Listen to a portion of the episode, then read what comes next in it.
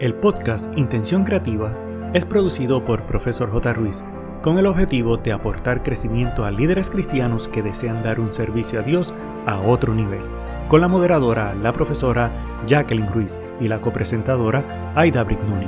Abre tu mente y permítete crecer. Hola, hola, ¿qué tal mi querido amigo? Y hoy comienzo con una pregunta para ti. ¿Sabes cuál es tu primera impresión? Todos hemos salido de un lugar pensando, no creo que di muy buena impresión. Siempre nos dicen que tenemos que ser naturales, tener confianza en ti mismo, nunca buscar ser quien no eres, prepararnos para una conversación interesante, pero no siempre sale bien y nos toca por sorpresa. Hoy queremos hablar sobre esto para que analices tu primera impresión y tu lenguaje corporal sin dejar fuera que aprendamos a no tener prejuicios con otras tan fácilmente. Por otro lado, el no fingir, el proyectar la persona que en realidad no eres, además crear conciencia de no esforzarme para impresionar, es lo que permite que mi verdadera personalidad fluya teniendo en cuenta que cada lugar tiene sus protocolos a seguir y debo estar a la altura de cada requisito. Pero antes de continuar, vamos a saludar a mi querida compañera y amiga Aida Brignoni. ¿Cómo estás, Aidita? Hola, ¿qué tal? Un saludito, Jacqueline, y amigo que nos escuchas. Este tema me toca de cerca, pues soy bien sociable y dirigido a las personas, y es que a veces he caído en el error, y no sé si a ti te ha pasado, de prejuiciarnos sin conocer a la persona que acabamos de ver y llegamos a conclusiones que a veces la mayoría del tiempo no son acertadas. Lo importante es darle la oportunidad de profundizar en cada relación de amistad para tener la oportunidad de conocer quién es y desarrollar con el tiempo lo que pudiera ser una amistad de toda la vida. Definitivamente. Y el pensamiento de hoy dice, la distancia no rompe la amistad en absoluto, sino solo la actividad de la misma. Y esto lo dijo Aristóteles. Fíjate, estas palabras de Aristóteles son muy sabias, ya que una relación se alimenta de la interacción entre dos personas y esto es para que crezca o para que se desvanezca.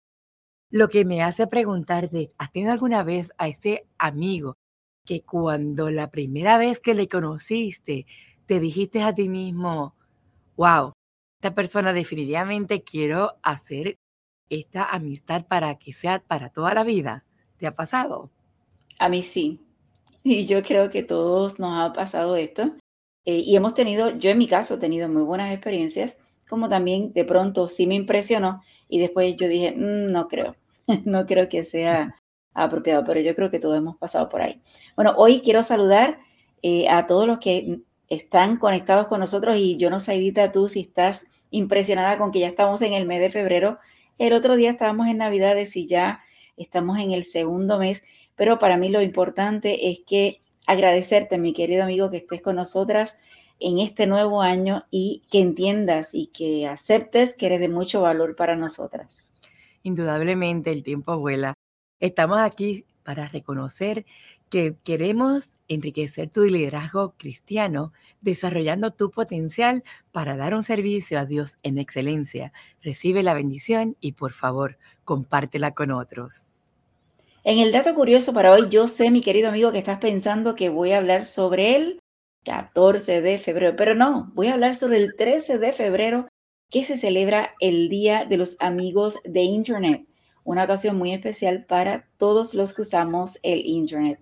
Y es que este día nos recuerda la red de personas con la que hemos desarrollado una relación de amistad, pero no necesariamente nos hemos visto cara a cara o persona a persona, ¿verdad? De frente. Solo compartimos información con estos usuarios, sino que interactuamos con personas alrededor del mundo con un solo, yo diría, con una distancia nada más de un clic y nos consideramos amigos. Son personas que nos dan compañía virtual a través de la pantalla y sin pedir nada a cambio, solamente que la amistad. Le recomendamos que recuerdes conseguir amigos en la red de forma segura, que por ejemplo, sin revelar datos personales básicos de tu perfil y nunca colocar información privada o sensitiva, como por ejemplo, mi querido amigo, tu dirección datos personales como fecha de nacimiento, seguro social, entre otros. Siempre hay que evitar este tipo de información innecesaria. Y no solamente información, sino el hecho de fotografías que puedan tener información importante para interactuar con estas personas y hacer amistad en el Internet, aparte de usar tantas aplicaciones sociales, puedes participar en foros temáticos con temas de conversación de tu interés, siempre velando el interactuar con cautela a fin de evitar fraudes y engaños. Este 13 de febrero resalta esta celebración compartiendo la información que sea útil e interesante en las redes sociales acerca de los amigos de Internet y utiliza el hashtag Internet Friends Day.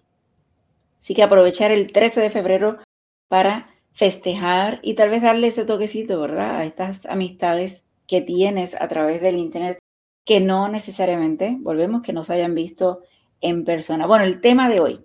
El tema de hoy le hemos titulado ¿Cuál es nuestra primera impresión? Y según un estudio hecho por Amy Cuddy, psicóloga de Harvard Business School, quien lleva más de una década estudiando las primeras impresiones, descubrieron que hacemos juicios rápidos sobre otras personas y especialmente hay dos juicios rápidos que la gente hace al conocerte. Y se trata de responder a dos preguntas principales. Escucha bien. Dice, número uno, ¿puedo confiar en esta persona? Y dos, ¿puedo respetar las capacidades de esta persona? Según la investigación de Covey, entre el 80 y el 90% de su primera impresión se basa en estos dos rasgos. Inconscientemente tú y las personas que te conocen se preguntan, ¿puedo confiar en que esta persona tiene buenas intenciones para mí? Y dos, ¿es capaz esta persona? Y a menudo asumimos que la capacidad es el factor más importante y la gente tiende a darse importancia cuando conoce a alguien. Sin embargo, la investigación de Cody demuestra que la confianza es el factor más importante. Para que la capacidad importe, la gente debe confiar primero en ti. Si no hay confianza, la gente percibe la capacidad como algo negativo. Según el estudio de Cody, una persona cálida y digna de confianza, que además es fuerte, despierta admiración, pero solo cuando has logrado que confíe en ti, tu fuerza se convierte en un don y no en una amenaza. Ahora la pregunta que tengo es, ¿cómo dominar el arte de la primera impresión?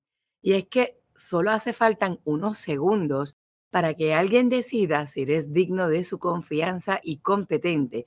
Y según las investigaciones demuestran que las primeras impresiones son bien difíciles de cambiar.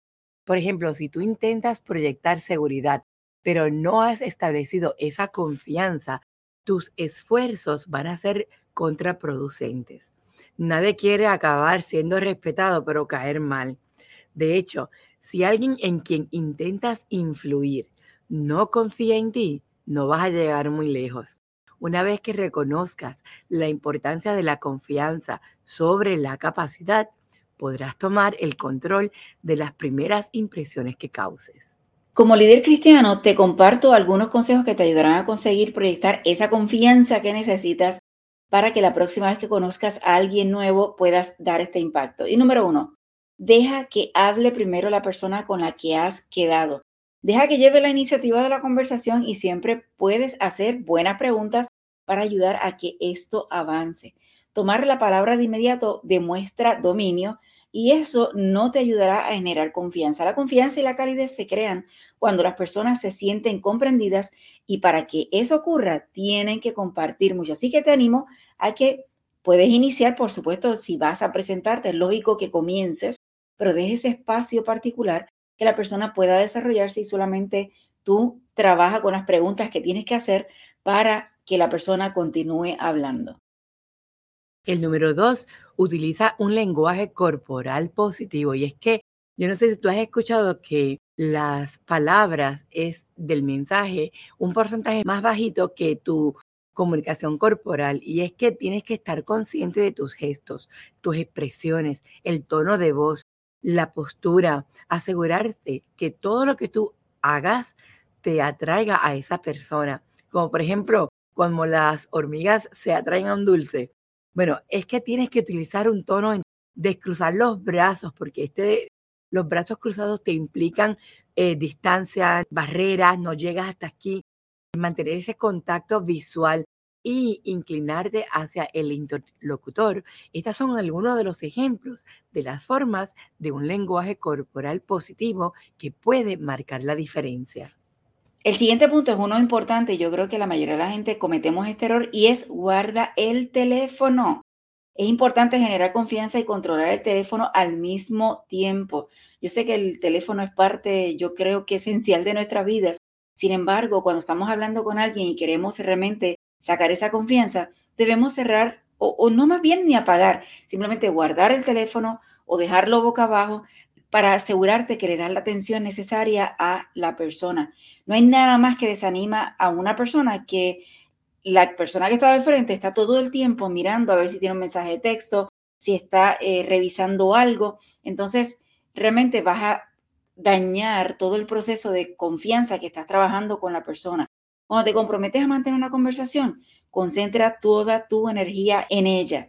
Descubrirás que las conversaciones son más agradables y eficaces cuando te sumerges en ellas. Número cuatro, dedica tiempo a estas conversaciones triviales.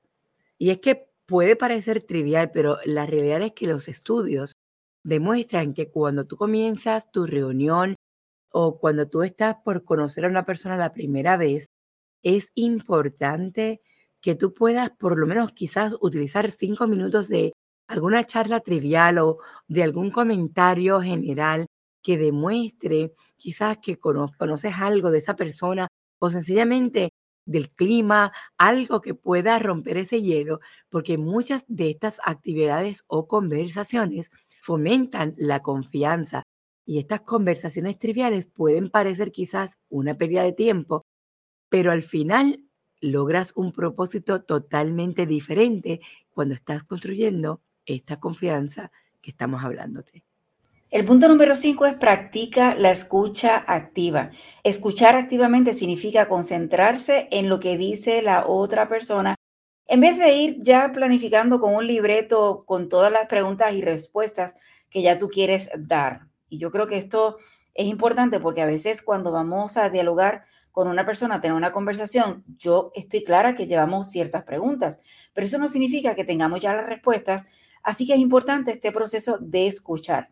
Pensar en lo que vas a decir continuamente no solo nos desvía la atención del orador, sino que también nos hace interferir con la conversación demostrando que crees que tienes algo más importante que decir. Esto significa que no debes intervenir con soluciones a los problemas de la persona que tienes de frente. Y a veces cometemos este error que simplemente entramos a dar consejos a solución del problema y tal vez la persona lo que quiere es simplemente que le escuchemos. Y yo creo que tenemos que tener importante este proceso. Esta es la naturaleza humana, querer ayudar a la gente, pero no necesariamente es lo correcto en todo momento. Así que bajemos tal vez un poco la velocidad, escuchemos y aseguremos que cada vez que la persona está hablando, no solo hagamos preguntas, sino también podamos ser parte con gestos, con nuestro cuerpo y que demostremos que estamos interesados en la conversación. Otro consejo es que hagas tu asignación o la investigación. Y de esto se trata. Es que a las personas les gusta cuando tú hablas algo como que, ¡Ah! y esta persona no me conoce, pero como tú subiste esto de mí? Eh, sea que mires la página de LinkedIn o que puedas mirar alguna red social o que le preguntes a alguien que los conozca a los dos, ¿no? Que sea alguien en común, que te dé algún detalle de algún gusto, algún detalle de esa persona, de forma que cuando tú comienzas a hablar con ella en esta conversación trivial que estábamos hablando ahorita, pues puedas darle ese eh, trasfondo donde hice mi asignación, yo conozco algo de ti, me han hablado, me han dicho esto, ¿qué tal? Y esto te da esa, ese traspié para poder entonces profundizar en otros detalles. Y es que definitivamente, mientras más puedas averiguar y que no sea algo de una investigación del background o del antecedente es sencillamente algún detalle que tú puedas utilizar para decir, wow, eh, ella, ella hizo la asignación o él hizo esa asignación. Esto demuestra la competencia y fiabilidad al poner de relieve tu iniciativa y responsabilidad. Definitivamente aprender estos pasos o trabajarlos es asegurarnos que la persona se sienta bien. Pero importante, mi querido amigo, es que sea tu proceso sincero. Bajo ningún concepto haga este, y lo quiero decir con la palabra como va, de forma hipócrita. ¿Por qué? Porque se va a notar en todo momento. Así que asegúrate que realmente puedas expresar con el amor de Dios. Y sobre todo, si alguien de pronto tú tienes muy mala impresión de la persona, dale una segunda oportunidad y a veces podemos aprender al concepto de que tal vez la primera ocasión la persona no se sentía bien, no era el momento correcto y tal vez una segunda ocasión vas a ver lo hermoso que esa persona puede ser, no solamente contigo, sino su forma de ser y puedan convertirse en amigos. Así que mi querido amigo, son los pequeños detalles los que hacen que la primera impresión sea buena y nunca, nunca se insistirá lo suficiente en la importancia de generar confianza. La Biblia da consejos acerca de la confianza en otras personas después de haber sido lastimados y el primer paso y el más importante es confiar en Dios. Cuando sabemos que sin importar lo que los hombres nos hagan, Dios siempre estará ahí, fiel, verdadero y confiable, y es mucho más fácil lidiar con la traición o las decepciones que podamos haber recibido en la vida. En el Salmo 118, 6 dice, el Señor está conmigo, no temeré lo que me pueda hacer el hombre. Así que es importante grabárnoslo para que podamos tener la confianza, leer la palabra de Dios, prestando atención a las maneras en que Él describe su propia fidelidad y confianza será útil para nosotros. De manera particular, si te sientes herido y no quieres abrir tu corazón a otros, recordemos el ministerio de Jesús, que su misión fue hacer posible que nuestras relaciones con Dios, entre nosotros y con la creación pudieran ser restauradas y que fueran buenas de nuevo. Y te dejo con la pregunta, ¿qué haces para transmitir confianza a las personas que conoces? Esperamos haber sido de inspiración recordando lo que Jesús hacía a lo largo de su ministerio terrenal. Él mostró el amor que tenía por los demás cuando bendecía y servía a todos. Él le dijo a sus discípulos, este es mi mandamiento, que os amáis los unos a los otros como yo os he amado, según Juan 15:12 como líderes sigamos ese ejemplo. Ha sido un gusto de tu servidora Aida Brignoni y de la profesora Jacqueline Ruiz. El equipo de Profesor J. Ruiz agradece tu conexión y desea infinitas bendiciones para ti y toda tu familia. Importante, no olvides, número 1, hacer tu reseña y realizar la valorización de 5 estrellas. Número 2, activar el botón de suscribirte para que te lleguen las notificaciones. Número 3, hacer una toma de pantalla, compartirlo en tus redes sociales y con otros. Para conocer los servicios o seguir a la profesora Jacqueline Ruiz, escribe en tu navegador o red social arroba profesor J. Ruiz con doble S de sirviendo. Pero sobre todas las cosas, no te limites a nuevas oportunidades de aprendizaje. Recuerda que juntos podemos construir un legado de bendición.